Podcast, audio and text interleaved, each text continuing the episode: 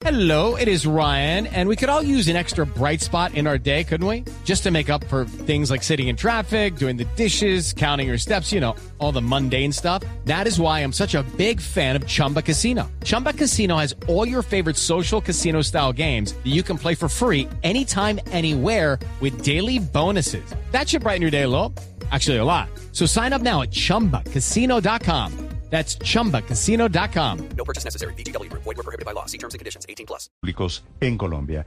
El contralor es Mario Zuluaga, el contralor general de la Nación, se encuentra encargado. Señor contralor Zuluaga, buenos días. Néstor, un saludo muy especial para ti, para toda la amable audiencia y para la mesa de trabajo, para Ricardo, para María Camila, para Felipe. Gracias, contralor. Aquí están escuchándolo los oyentes. ¿Cuál es la historia de esta plata embolatada, señor contralor? En, esta auditoría financiera que la Contraloría General ha realizado al Ministerio de TIF y al Ministerio de Comercio, hemos identificado que se dejaron 119 mil millones de pesos por falta de gestión oportuna, valoración de las obligaciones contractuales que suscribieron Elnes, CEL con, con el Ministerio. 114 mil millones de pesos fueron para el Ministerio de TIF cobrar el reajuste por concepto de mayores inversiones realizadas. Los contratistas que suscribieron en el año 2010 tratos y han establecido que se debía invertir un 1% en mayores inversiones al finalizar cada año la. Y el ministerio dejó de hacer los reajustes y dejó de hacer lo que debía ingresar al no, al Estado a través de esta liquidación. Aquí hubo una ineficiente gestión de de los recursos, de la gestión que debía adelantar el ministerio para recuperar esos recursos. El Ministerio de Comercio, por otro lado, dejó de percibir 5.400 millones de pesos, falta gestión en la oportunidad de cobro coactivo por parte del ministerio para incluir Pero, o para recuperar estos recursos. Sí. Estoy viendo el comunicado esta mañana de la Contraloría. ¿Qué quiere decir que no hubo gestión, que no se cobró esta plata desde los dos ministerios? Los, los contratos que habían suscritos tenían unas obligaciones que establecían que en la medida que se hicieran mayores inversiones, se debía 1%. Conoció que hubo mayores inversiones, no valoró esas mayores inversiones y por lo tanto no hubo una liquidación de esos recursos que luego de terminar la auditoría financiera la Contraloría las identificó y cuantificó cuántos recursos del 2017 al 2023 se dejaron de percibir. Ah, el periodo son 2017-2023, Contralor. estos últimos cinco años no se ha cuantificado. La operación está por el orden de los 119 mil millones de pesos. Pero, pero, pe- perdone, pero para, para ponerlo en el tiempo. Esa suma de 117 mil es 2010-2017, porque 2017-2023 no se ha cuantificado. Y es- estos contratos se suscribieron en el año 2010, periodo al que usted se está refiriendo. Comunicado, no se ha hecho la liquidación. El ministerio tiene con estos contratos vigentes que adelantar inmediata liquidación de estos de este valor, de ese 1% por esas mayores inversiones y hacer efectivo esas obligaciones contractuales que están ahí pactadas claramente en el contrato. Sí. ¿Y qué medidas eh, tomó o va a tomar la Contraloría para efecto de recuperar esa- esos eh, recursos, eh, Contralor? El caso este del Ministerio de las TIC eh, ya existe eh, patrimonial a la luz de la auditoría financiera. Nosotros vamos a aperturar procesos de responsabilidad fiscal. Ojalá en el marco del proceso de responsabilidad fiscal el Ministerio adelante pronta gestión sobre esto y los recursos se recuperen. Que tiene hoy la auditoría financiera le permiten al Ministerio no entendemos cómo hubo una omisión en el cumplimiento y en la responsabilidad que tenía el Ministerio de hacer este y ese cobro en los periodos establecidos por la auditoría. Sí, el pecado original, señor Contralor, tiene que ver con los mayores costos que había cuando Telmex se convierte en Claro o, o cómo es la historia. Porque aquí se mencionan dos marcas, de hecho dos marcas que hoy ya no existen al menos comercialmente, que son por un lado Comcel, que luego mutó, migró a ser Claro, y Telmex, que se fusionó. Al final Telmex y Comcel forman Claro. Claro es una gran sombrilla sobre la que hay telefonía móvil, pero luego hay fibra óptica, internet eh, y, y demás servicios, incluso, incluso televisión. Eh, ¿Cómo, ¿Cómo es eh, el origen de, de- del pecado, como le decía usted, de toda la historia? ¿Por qué se da en este contexto esta falta de cobro, falta de gestión de los ministerios? Mire, que independiente de la transformación que tenga la persona jurídica, la obligación sigue vigente con el contrato, porque Sí. estos contratos están vigentes con el ministerio. Es decir, eh, pueda que haya una transformación en el nombre de la persona jurídica, pero las obligaciones son trasladadas eh, eh, y son vigentes. Y lo que nosotros estamos reclamando en este informe de auditoría que pone en evidencia la auditoría financiera es que hoy el ministerio está en la obligación de hacer el reajuste y la liquidación de estos recursos Sí, estos pero- recursos eh, se han dejado de percibir es por una falta de gestión de ellos en la contratación que hoy están vigentes. Estos, estos contratos son el contrato eh, J08 del 2010 y EJ16 del 2010. With the Lucky Land slots, you can get lucky just about anywhere. This is your captain speaking. Uh, we've got clear runway and the weather's fine, but we're just going to circle up here a while and uh, get lucky. No, no, nothing like that. It's just these cash prizes add up quick. So I suggest you sit back, keep your tray table upright, and start getting lucky. Play for free at LuckyLandSlots.com. Are you feeling lucky? No purchase necessary. Void where prohibited by law. 18 plus terms and conditions apply. See website for details. 16. Es decir, hoy, hoy Concel, eh, eh, en ese entonces, eh, en esa transformación jurídica que ha tenido, sigue vigente la obligación de pagar.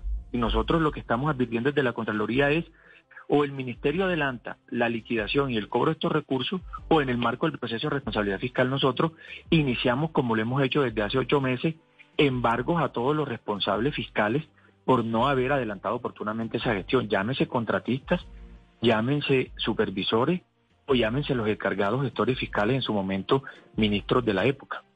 Contralor, pero ¿esa plata ya se perdió o se puede iniciar algún tipo de gestión de recobro con intereses? Sí, claro, esta plata eh, se tiene que recuperar. El ministerio tiene que empezar a adelantar de manera inmediata la gestión y la valoración de estos eh, de estos insumos que además están en el informe de auditoría que se le entregó al ministerio y el interés nuestro o que el ministerio actúe o actuamos nosotros de manera inmediata porque nuestra obligación es aperturar de manera inmediata un proceso de responsabilidad fiscal. Sí. Hay embargos que ya se han hecho, según nos cuenta usted, señor Contralor. Esos embargos, ¿a quiénes van dirigidos? a los responsables fiscales, pero no solamente para este caso, nosotros hemos adelantado embargo. Desde el mes de diciembre se profirió una resolución en ese entonces, Sí. el Contralor Carlos Hernán eh, firmó una resolución donde dijo, miren, a el momento que aperturemos un proceso de responsabilidad fiscal, hay que ir hacer Claro, los embargos y no, las medidas de- cautelares. de acuerdo, Por un pero- dato que encontramos. En este caso, ¿están embargados los entonces ministros o estamos hablando de un rango inferior, secretarios generales o revisores del contrato? ¿Quiénes, quiénes son los embargados? En este momento no está el embargo porque se acaba de terminar la auditoría financiera. Mm, Los embargos aplican el inicio del proceso de responsabilidad fiscal. En la auditoría lo que se hace es una identificación eh, de quiénes son los responsables fiscales, que en este caso quien firma el contrato, quien lo delega, que es secretario general y ministro, y también eh, los supervisores o, o interventores que estuvieron durante todo el periodo en el que la auditoría ha determinado que no se hizo la gestión del cobro de manera oportuna. Vale. La última pregunta, señor Contralor Zuluaga, sobre un tema diferente, sobre el PAE y sobre la Guajira, María Camila. Señor Contralor, sobre, sobre el PAE, a propósito de mala gestión, a propósito de cuentas que no cuadran, ¿cuál es el reporte que ustedes tienen de esos 122 mil niños que a estas alturas, Contralor, seis meses no han recibido un solo plato de comida de ese programa del PAE? Mire, primero le doy la cifra nacional. Hoy son más de 690 mil niños, niñas y adolescentes en todo el territorio nacional que no están recibiendo la alimentación escolar desde el mes de, de- del, del mes de febrero que iniciaron las actividades escolares. Son 223 mil beneficiarios que actualmente están sin servicio del PAE eh, y, por ejemplo, en el caso de La Guajira, 16.300 pertenecen Pero a la repítame, indígena. Contralor, La discúlpeme, re- estamos- repítame la Sí. cifra a nivel nacional. Son más de 600 mil niños que desde febrero no reciben alimentación 690 escolar en Colombia. niños.